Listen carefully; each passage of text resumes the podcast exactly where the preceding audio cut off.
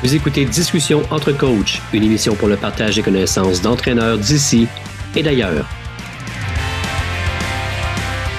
Bonjour et bienvenue à cette nouvelle saison de Discussion entre coachs. Premièrement, merci à tous ceux qui reviennent euh, écouter les épisodes. Merci aux nouveaux aussi qui euh, s'abonnent à notre chaîne. J'espère que la prochaine saison pourra être aussi enrichissante pour vous qu'elle l'est pour moi lors des enregistrements. Et on débute la saison 2 en force parce que j'ai le privilège de recevoir une sommité mondiale le professeur Jean Côté pour discuter de ses plus récentes recherches en lien avec le leadership positif, euh, qui est appelé le leadership transformationnel. Euh, Monsieur Côté, euh, bonjour. Merci d'avoir accepté mon invitation de venir discuter avec moi. Et je vous le redis, c'est pour moi un privilège de pouvoir vous, recevoir. Je suis vraiment choyé. J'espère que ça va bien pour vous. Oui, très bien. Merci. Merci beaucoup, André, de, m'avoir sur, ton, sur ton podcast. puis, euh, je, suis, je, suis, très content d'être ici puis de partager mes, mes, connaissances et puis la recherche qu'on a fait. Euh, merci. Pour ceux qui, euh, merci. Pour ceux qui vous connaissent un petit peu moins au Québec, je vais faire un court résumé, puis peut-être qu'après ça, ils vont voir que je suis chanceux puis privilégié de pouvoir vous recevoir. alors, vous avez une impressionnante carrière, vous êtes professeur à l'Université Queen's, vos intérêts de recherche portent sur le développement positif chez les jeunes, les entraîneurs, l'expertise sportive. Vous avez plus de 150 publications dans les journaux scientifiques, écrit des chapitres dans plus de 50 livres. Euh, vos recherches, en fait, ont contribué au euh, DLTA. Vous êtes un conférencier invité mondialement reconnu et une sommité mondiale dans le milieu sportif et du développement de l'athlète. Ça fait le tour euh, rapidement un peu de votre carrière? Ben, oui, pas mal. C'est un peu élogieux, mais je te remercie. Oui, oui. Tu as touché les points, les points les plus importants au niveau du contenu de, ce qu'on fait, des, du genre de recherche qu'on fait. Je, regardais un peu votre, CV en ligne et euh, beaucoup de pays à lesquels vous avez été invité dans les universités, euh, le Brésil, euh, en Europe, en Asie. Vous avez fait vraiment le tour du monde avec vos recherches. Ça doit être quand même quelque chose d'assez plaisant de pouvoir partager votre connaissance un peu partout dans le monde. Non, c'est super, c'est très bien. c'est des choses que je que voulais pas vraiment. Euh, c'était pas intentionnel de, façon je, suis vraiment intéressé au développement de l'athlète, au développement des entraîneurs. Et puis, euh, je pense que c'est juste la chance ou euh, les organisations sportives ou le genre de recherche qu'on fait, ça a l'air à atteindre les gens, puis ça a l'air à avoir une influence qu'ils veulent appliquer dans leur modèle de développement des entraîneurs ou du développement de l'athlète. Alors, je pense que c'est une question d'être euh, au bon endroit au bon moment, puis de faire des choses qui sont pratiques finalement, de faire de la recherche qui peut avoir des applications pratiques. Vous avez plus de 20 ans de bon timing, M. Côté, dans vos recherches. Euh, notre sujet aujourd'hui euh, pour le podcast, le leadership. Mais on va parler un petit peu plus de vos dernières recherches là, à partir de 2018-2019, vos publications qui parlent du leadership appelé transformationnel ou TFL. Euh, la première chose, est-ce que vous pouvez nous expliquer qu'est-ce que le leadership transformationnel? Oui, sûrement. C'est euh, le leadership transformationnel, c'est une théorie qui a été, euh, qui est née du monde des affaires, de business, l'organisation, la, psychologie organisationnelle. alors, il y a beaucoup de recherches qui ont été faites au niveau de quel genre de leader euh, développe des, euh, des gens qui vont avoir une influence eux-mêmes, puis qui vont devenir leaders eux-mêmes. Euh, alors, je pense que ça, c'est une grosse différence dans le leadership au niveau de les leaders sont là pour aider les gens avec qui ils travaillent et non le contraire. Le leader n'est pas là pour, pour, eux-mêmes avancer dans le monde ou eux-mêmes devenir, aller à un, un, endroit différent ou plus, plus avancé. Alors, je pense que le leadership transformationnel, ça se définit comme ça. C'est un leader qui va mettre en valeur les atouts de ses employés, puis va essayer de développer, on peut, on peut employer les mots employés ou subordonnés ou athlètes dans, si on parle de coaching, au lieu de, le faire pour eux-mêmes se valoriser et puis devenir, euh, avoir un poste plus, plus avancé.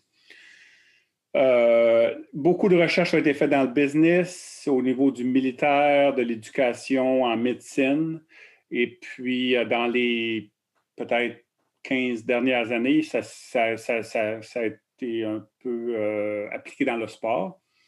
Et nous, ce qu'on a fait qui est un peu différent, c'est qu'au au lieu d'utiliser des questionnaires pour demander aux, athlètes s'ils ont des coachs qui sont euh, transformationnels, on, a fait, on a, développé des comportements qu'on peut, observer puis peut. Euh, alors, on, peut observer des coachs dans des pratiques ou des, matchs et puis leur donner un profil de leur comportement transformationnel comparé à d'autres genres de, communication qu'ils peuvent avoir dans des pratiques. Euh. alors, je peux définir un peu, euh, est-ce que tu veux que je définisse un peu c'est quoi le leadership transformationnel ou? Oui, ben oui, on peut commencer par ça parce que je, en, vous écoutant, en fait, ce que je comprends rapidement, c'est que c'est un peu à l'opposé du leadership transactionnel qu'on connaît un petit peu plus, je pense, où, euh, où, le leader va imposer quelque chose et le subordonné, comme vous avez dit, où l'athlète doit exécuter. Oui, euh, mais je pense que probablement l'opposé, je, je, peux parler un peu d'un style transactionnel, mais l'opposé l'opposé complet, ce serait plutôt euh, toxique. Un entraîneur qui est toxique. Ça, ça serait probablement opposé à transformationnel.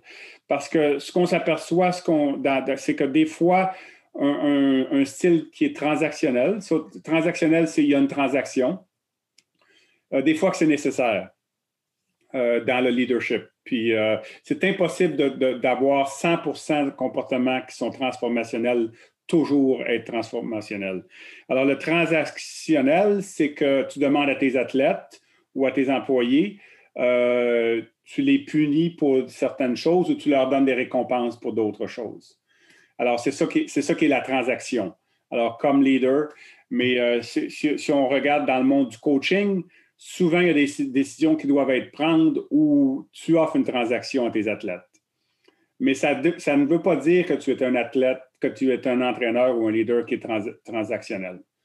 Ça veut dire que tu emploies ce genre de comportement-là pour avoir des résultats, parce que des fois, il faut que les, comportements changent assez rapidement. Euh, alors, il n'y a pas personne qui va être, qui vont toujours être transformationnels 100% euh, du temps. Alors, il va avoir un mélange de transactionnel avec transformationnel. Euh, toxiques, on essaie d'éliminer le plus possible. Les comportements toxiques, c'est lorsqu'on crie, lorsqu'on lorsqu'on se met en colère ou euh, les choses ne fonctionnent pas. Euh, puis ça, c'est, ça, on sait que c'est très, très néfaste au niveau du développement.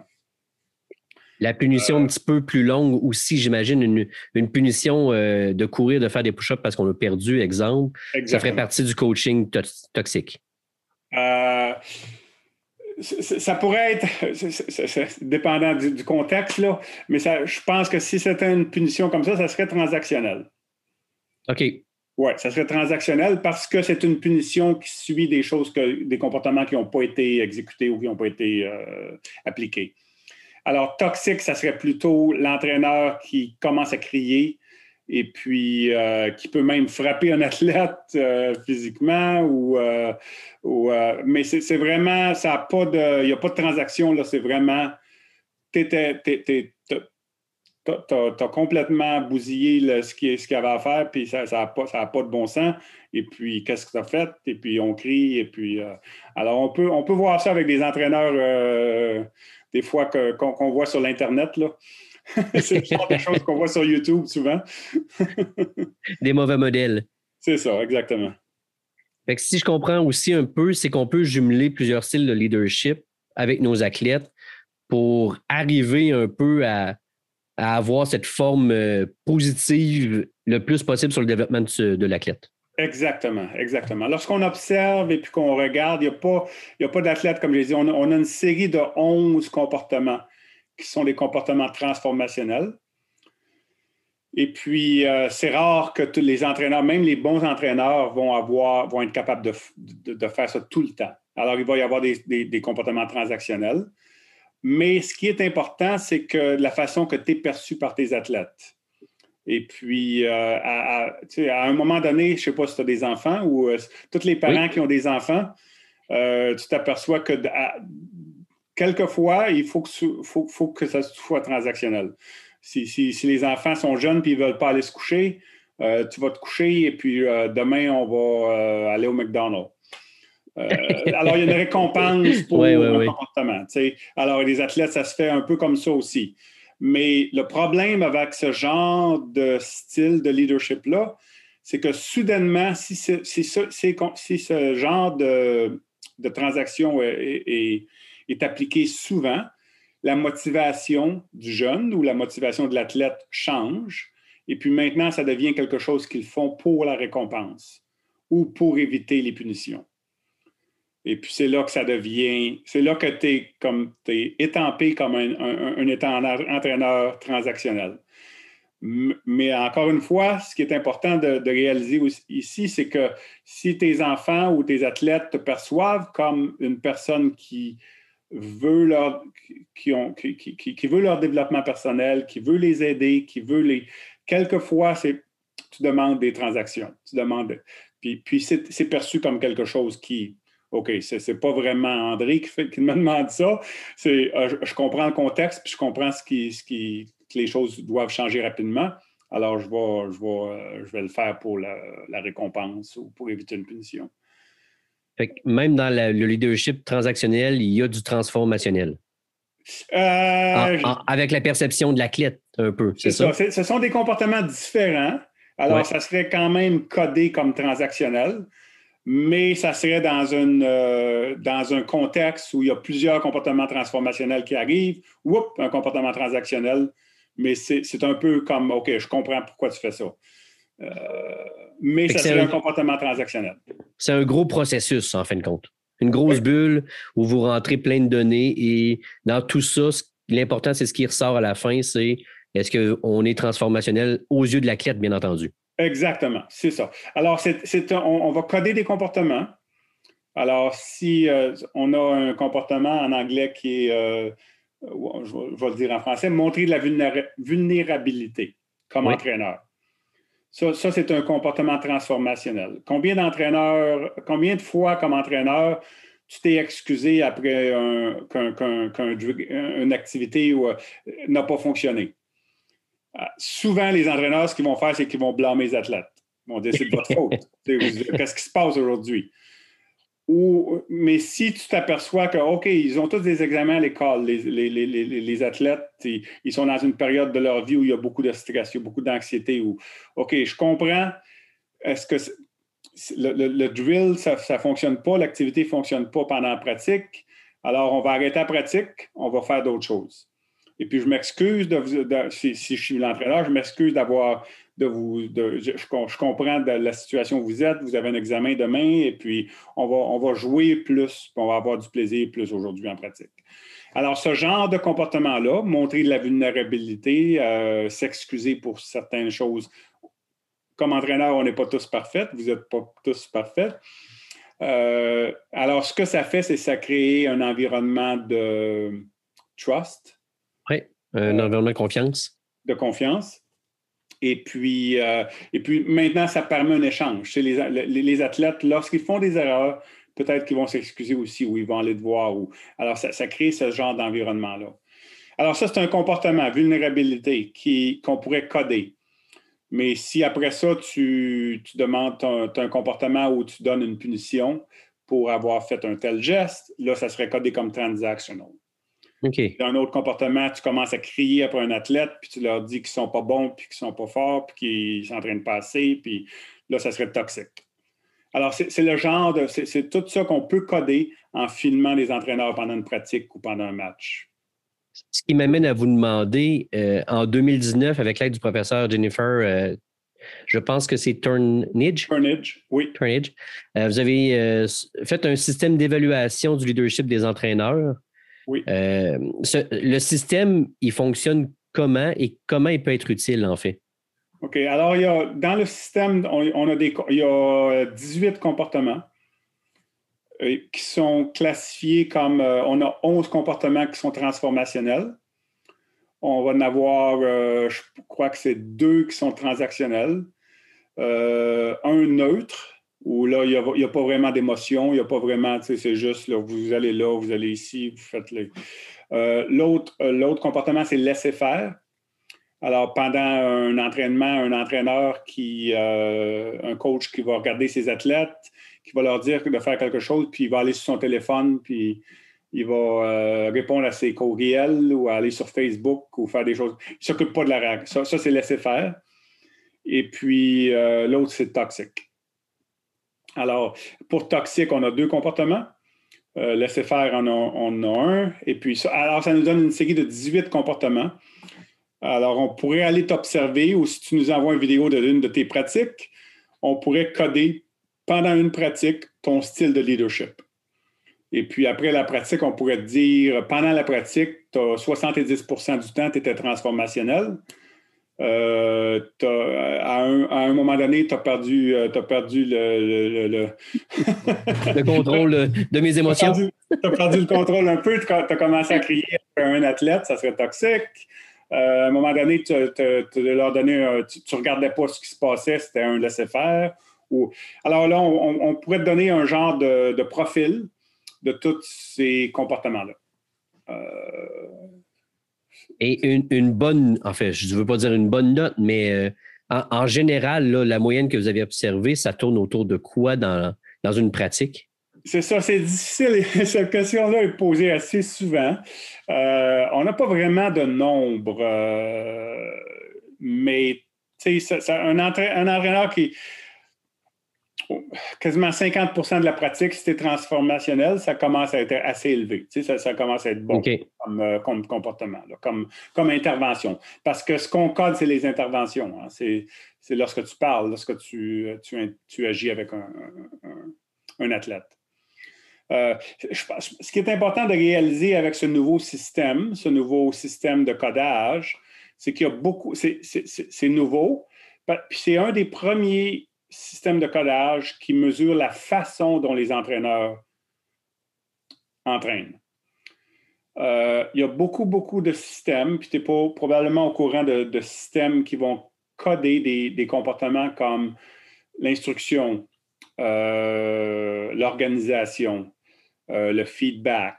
Ça, ça, nous, on définit ça comme le contenu d'une pratique. Ça, c'est ce que tu dois faire. Ce sont les, on a défini ça comme les, connaissances professionnelles. Tu es un entraîneur de volleyball, il y a des choses au volleyball que tu dois euh, enseigner à tes athlètes. C'est le passé, euh, le, je ne connais pas toutes les termes techniques. L'attaque, le bloc, oui. L'attaque, le bloc, la défense, l'offensive. Euh, alors, tout ces, ça, ce serait le contenu. Alors, nous, ça, c'est euh, il y a beaucoup, de, il y a, beaucoup de, systèmes de codage qui peuvent mesurer ça. Euh, puis ce qui a été démontré dans la recherche sur le coaching, c'est que ce genre de, contenu-là, les entraîneurs qui donnent beaucoup d'instructions, ce sont meilleurs. ils, ont de meilleurs résultats. Alors, il y, a, beaucoup de conclusions, mais, nous, ce qu'on a fait, c'est que ce n'est pas seulement de, euh, de, donner du contenu comme entraîneur. Quelle façon est-ce que tu euh, communiques ce contenu-là à tes athlètes? Puis c'est ça qui est le transformational leadership. C'est ça qui est le leadership. Alors, ce qu'on dit, c'est que ce qu'on suggère ici, c'est que tu dois, pour être un, bon entraîneur de volleyball, on ne néglige pas et puis on est très, très conscient que tu dois apprendre tout le vocabulaire du volleyball et puis la technique. Et puis, mais ça, ça, ça, c'est l'aspect professionnel du volleyball. Puis probablement que tu connais beaucoup d'entraîneurs qui sont très bons à ce niveau-là, mais qui ne sont pas des bons coachs, euh, qui ne l'ont pas fait. Ça, c'est la base. Mais à partir de cette base-là, c'est le how, la façon. En anglais, on dit c'est le, what et le how. Alors, la façon dont l'instruction est donnée. Euh, j'avais, c'est drôle parce que j'avais un, exemple, c'était dans le volleyball, justement. j'avais deux, deux, deux, euh, deux, énoncés. Un énoncé, un entraîneur qui dit euh, euh, you have to put your. Il euh, faut, que tu élèves tes bras pour faire le bloc. Puis, si tu n'es pas capable de le faire, je vais trouver quelqu'un d'autre qui va le faire. OK? Alors, le contenu de, cet énoncé-là, ça serait instruction. Il faut que tu mettes tes bras euh, plus élevés ou tu ne plies pas tes, tes, tes, tes euh, ouais. coudes. Je sais pas trop. Euh, ou bien, tu dis, OK, tu as manqué le bloc. Qu'est-ce qu'il faudrait faire, tu penses? Une question. Tu peux demander une question. Qu'est-ce que. Alors là, tu, tu l'interroges. Alors, ça, ça serait codé comme instruction aussi. Mais comme tu peux voir, il y a deux, ces deux, le contenu de ces deux interventions-là sont très semblables, mais il y en a une qui est adressée d'une façon complètement différente de l'autre. Il y en a une qui est un peu plus toxique, puis l'autre qui est un, peu plus transformationnelle. Alors, c'est ça, au niveau du leadership, c'est vraiment ça qu'on a essayé d'adresser avec nos recherches. C'est que le, le coaching, c'est pas seulement des habiletés, des connaissances, des comportements professionnels. C'est des comportements interpersonnels qui deviennent très importants. Est-ce que dans cette euh, façon d'évaluer-là, si un entraîneur est plus silencieux, euh, parce que ça devient un petit peu le, euh, comment, je pourrais dire, on essaie de, de, moins en moins parler, plus l'athlète évolue et on attend qu'eux nous demandent, en fait. Est-ce que un coach qui parle un petit peu moins en, entraînement peut quand même être évalué facilement sur ton style de leadership? Sûrement. je pense qu'il est très, très important ici, c'est de, de, pas de, c'est pas le volume ou le nombre d'interventions qui compte. C'est la façon. C'est la façon. Et puis, euh, c'est très important de réaliser aussi que beaucoup d'entraîneurs, il faut que tu observes, il faut que tu observes, il faut, faut que il faut que tu. Mais il y a une différence entre faire de l'observation et puis laisser faire. Alors, si tu es là, si tu es à côté du, terrain, puis tu regardes, et puis tu fais une intervention avec un de tes athlètes, là, on s'est aperçu que l'observation a informé ton intervention. Tandis que le laisser faire, tu, tu, ignores complètement ce qui se passe. Tu ailleurs. C'est ça, exactement. Exactement. Dans une des études euh, récentes que vous avez faites, vous parlez du euh, comment l'influence des relations interpersonnelles peuvent influencer le développement des athlètes. Vous entendez quoi par relations interpersonnelles? OK, ben c'est exactement ce que je viens de décrire. Alors, euh, ce, que, je pense que lorsqu'on regarde le coaching, si tu demandes à des entraîneurs euh, qu'est-ce qui fait qu'ils sont, pourquoi ils sont, pourquoi ils sont bons, pourquoi ils sont, euh, ils, sont effectifs, non, ils sont. Oui, oui. dans ce qu'ils font. Euh, souvent, ils vont dire Ah, ben, tu sais, j'ai des connaissances professionnelles. Et puis là, ils vont parler d'habiletés, en anglais, c'est soft skills, des habiletés casse. Alors, ce sont nos, nos 11 comportements de transformational, de, transformationnel, d'entraîneur. Et puis, je n'en ai pas parlé au début, mais euh, la, théorie de, de leadership transformationnel, il y, a, quatre I, four I en anglais. Ouais. Là, je vais te les dire en anglais parce que je ne sais pas en français. Aucun problème. Idealize influence. Alors, être un rôle modèle, un modèle pour tes athlètes. Alors, tout ce que tu fais comme coach, il faut, que tu, faut, que tu, faut que tu modèles ces, comportements-là.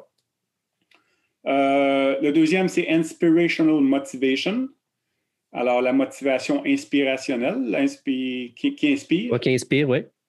Euh, alors, ça, c'est de, de, de, croire en tes athlètes. C'est d'avoir des buts, des objectifs, euh, puis de renforcer ces objectifs-là, de leur dire qu'ils ont atteint certains objectifs, de leur dire qu'est-ce qu'ils font de bien. Alors ça, c'est la motivation qui, inspire. La troisième, c'est la stimulation intellectuelle. Alors, tu as, parlé, à, demander des questions. C'est vraiment de, essayer d'avoir de l'athlète, d'intégrer l'athlète dans le coaching.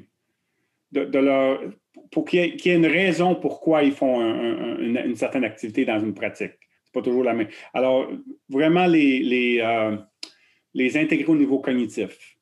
Euh, ça, c'est intellectual stimulation. Puis le dernier, c'est individualized consideration, la considération individuelle.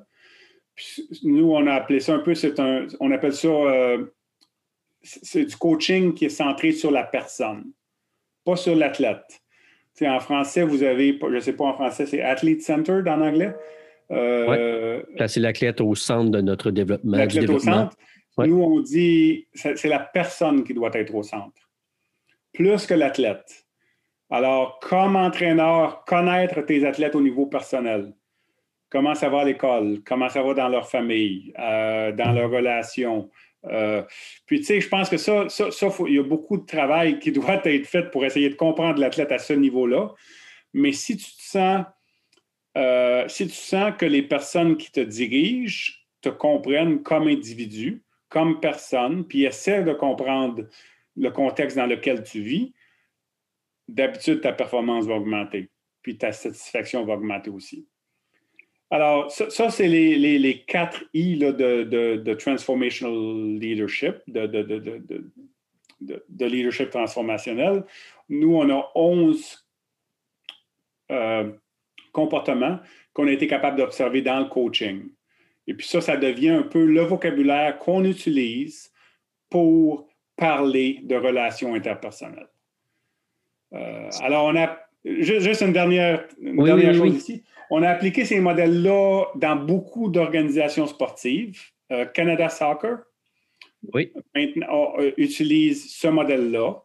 Et puis, euh, on a des, des workshops qu'on fait avec les entraîneurs. C'est à environ une demi-journée où on leur commence à leur parler des relations interpersonnelles, puis de, de ce genre de leadership-là qu'ils peuvent employer.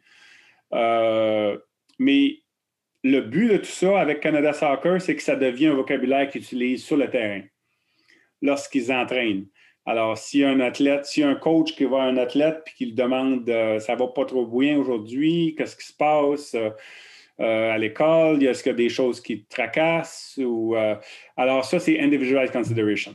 Alors tout de suite on regarde ce genre de comportement là puis on dit ah ça c'est un athlète qui c'est un coach qui est transformationnel parce qu'il on, peut, on peut le cadrer dans un, dans, un système conceptuel qui, qui, fait du sens. Euh, c'est ça. Euh, ça m'amène, en fait, euh, votre explication qui, est assez claire.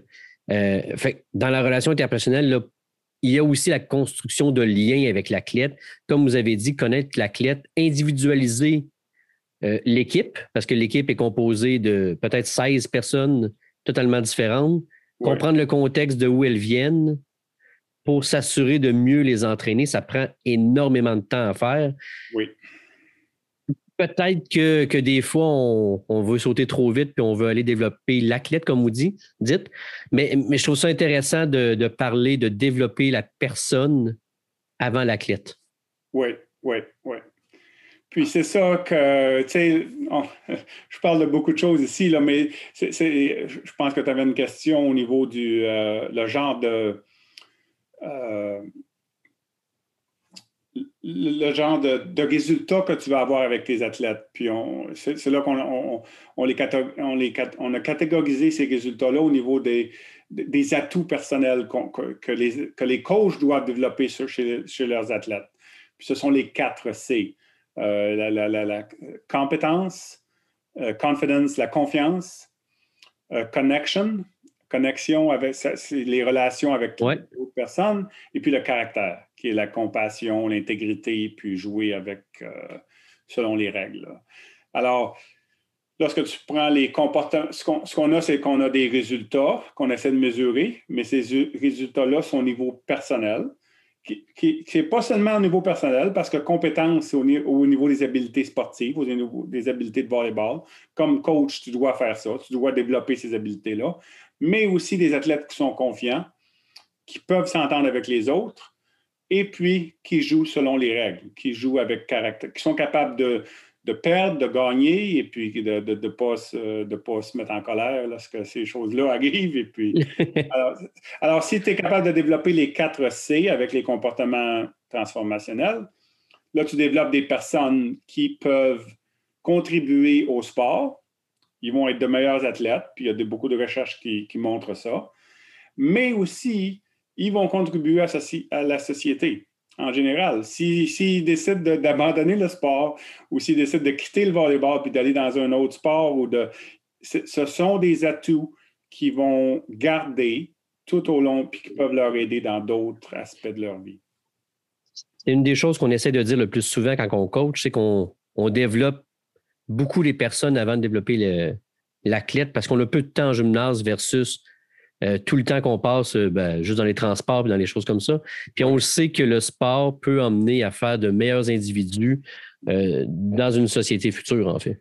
Exactement. Exactement. Puis, puis le sport, c'est un endroit idéal, c'est une activité idéale pour faire ça parce que à un moment donné, c'est pas important. Hein?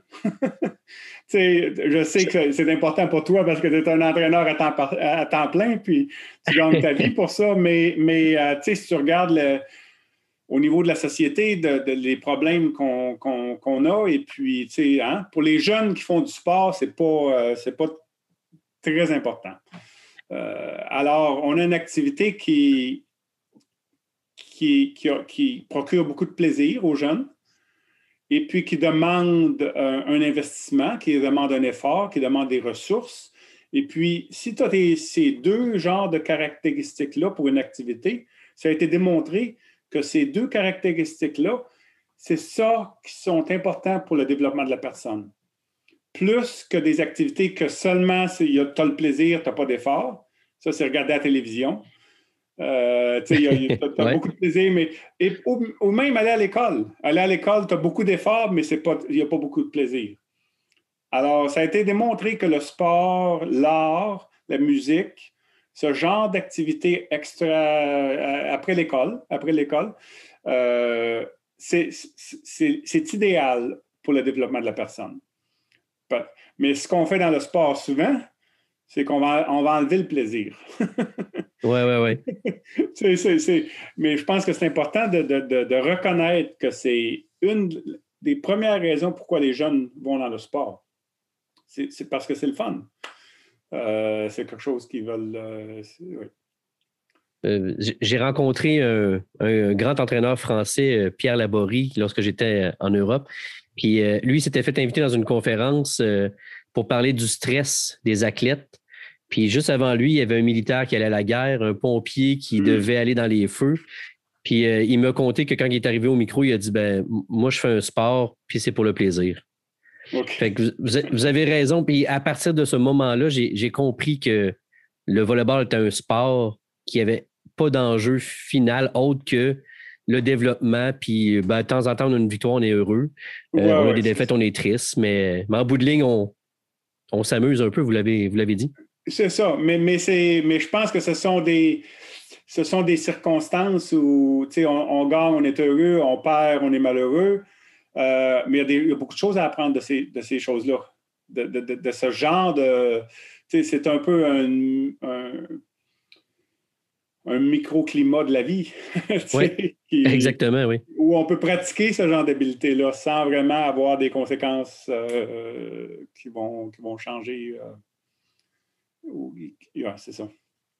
Dans, euh, dans, le leadership transformationnel, vous parlez que les expériences sportives des jeunes athlètes, euh, ben ça, on peut les façonner en fait. Euh, comment on peut s'assurer de bien façonner les expériences de nos athlètes avec ce leadership-là?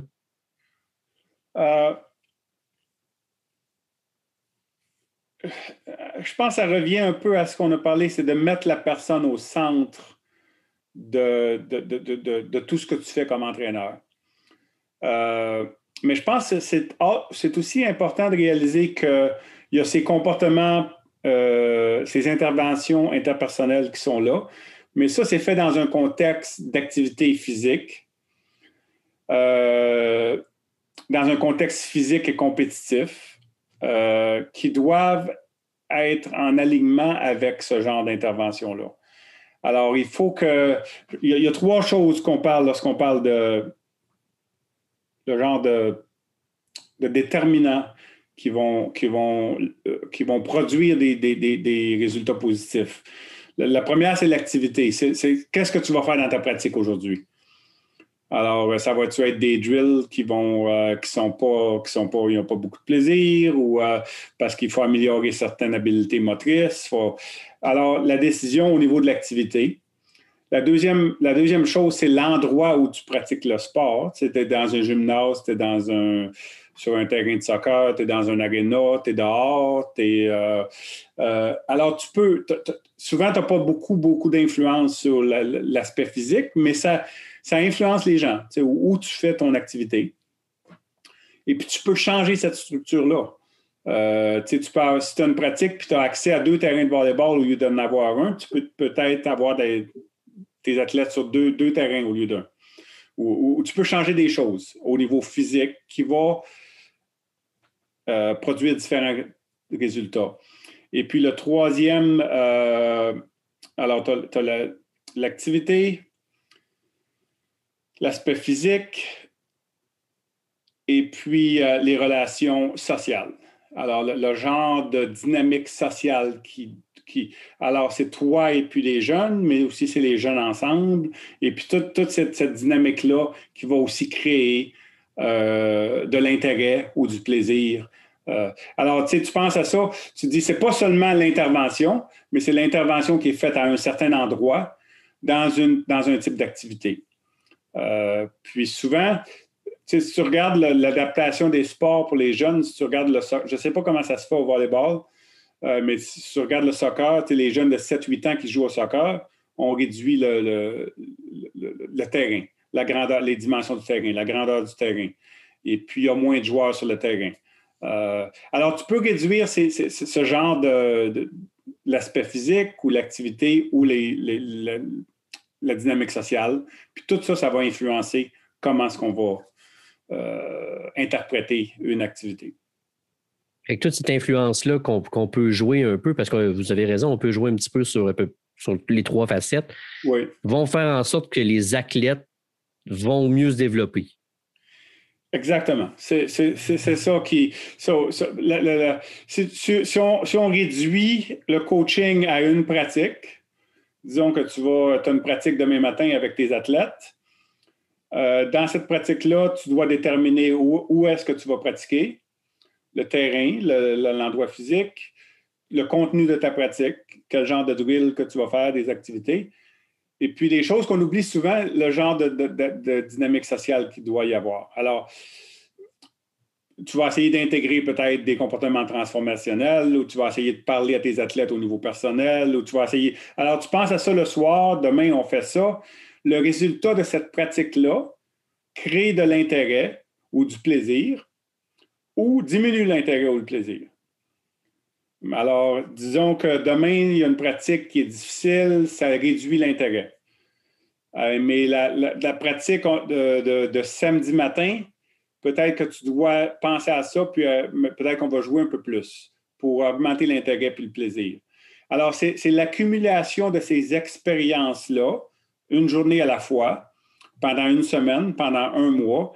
Alors, nous, ce qu'on a ce qu'on essaie de, de, mieux comprendre, c'est que toute l'accumulation de ces expériences-là pendant une saison, ça devrait conduire au développement de compétences, confiance, caractère et connexion. Alors, les compétences, ce n'est pas dans seulement une pratique, mais c'est dans l'accumulation de plusieurs pratiques.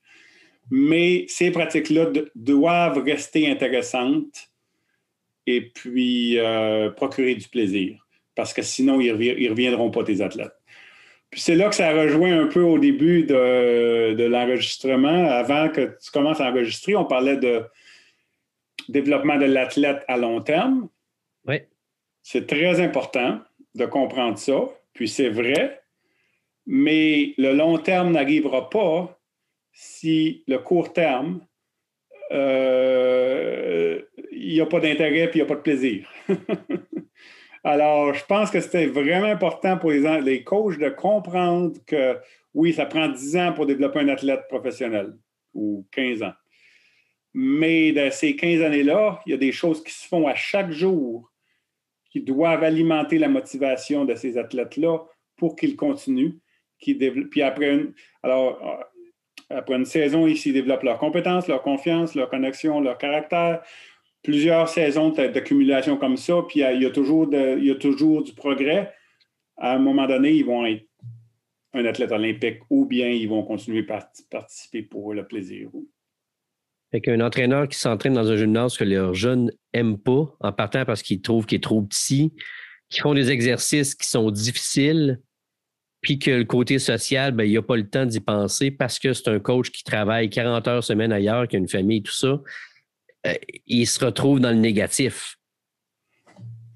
À court terme, hein, à court terme, puis probablement que les jeunes peuvent, peut-être endurer une saison ou deux, mais à, un moment donné, ils, vont, ils, vont, ils vont lâcher. Euh, parce que, tu sais, ils, se sont, ils se sont inscrits dans le sport pour avoir du plaisir, puis tout d'un coup, c'est plus du plaisir du tout. Euh, Et surtout que les parents payent pour ça. C'est la beauté du Québec, bon, un peu partout aussi. Hein?